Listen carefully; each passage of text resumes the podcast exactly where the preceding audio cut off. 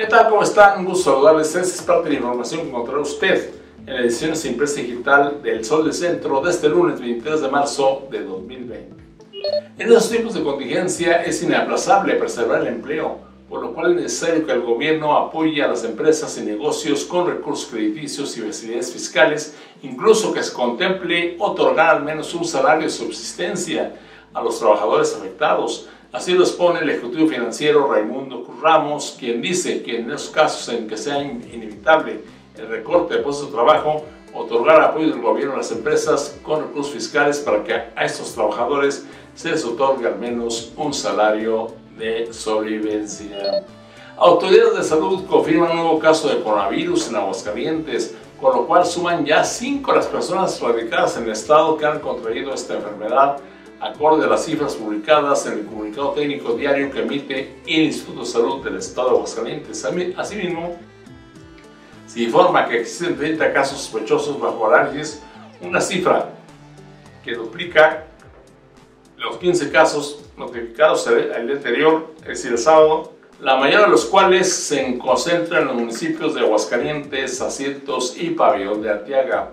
Los casos negativos importados por las autoridades de salud suman 73 al último corte. Y en más información para todos ustedes, con base en las acciones que el gobernador Martín Orozco indicó a fin de evitar la propagación masiva del coronavirus, es decir, el COVID-19, en nuestra entidad, desde hace algunos días se han implementado cercos sanitarios en los puntos de mayor riesgo, como son el Aeropuerto Internacional Jesús Terán Peredo y la Central Camionera, así como las puertas de acceso a la entidad. En ese sentido, la Secretaría de Seguridad Pública del Estado ha indicado que por medio por día se ha revisado en coordinación con el Instituto de Servicios de Salud del Estado de Huascalientes, ICEA, alrededor de 1.600 vehículos en las puertas de acceso norte, sur y Calvillo, y cerca de 4.761 personas.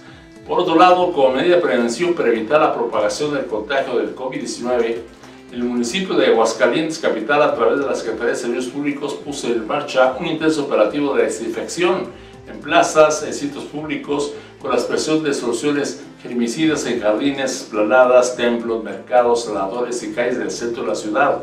Es una desinfección en todas las arterias sobre todo en la zona centro, pero también hace falta en algunas colonias, en colonias y fraccionamientos de nuestra capital y también de municipios del interior. Y en información deportiva, sin duda, uno de los estadios más bellos y con mejor vista para disfrutar el fútbol en México es el Estadio Victoria, actual casa de los Reyes de Necaxa, equipo de fútbol profesional que participa en la primera división de balompié de nuestro país, tiene una capacidad para 25.500 espectadores y se encuentra edificado sobre lo que fue el legendario estadio municipal en la colonia Eres. Y en información policíaca, un hombre que fue acusado de realizarle tocamientos a su hijastra de apenas 7 años de edad se autoprobó de la vida, es decir, prefirió escapar por la puerta falsa. Los tristes hechos ocurrieron en el municipio de Pabellón de Arteaga.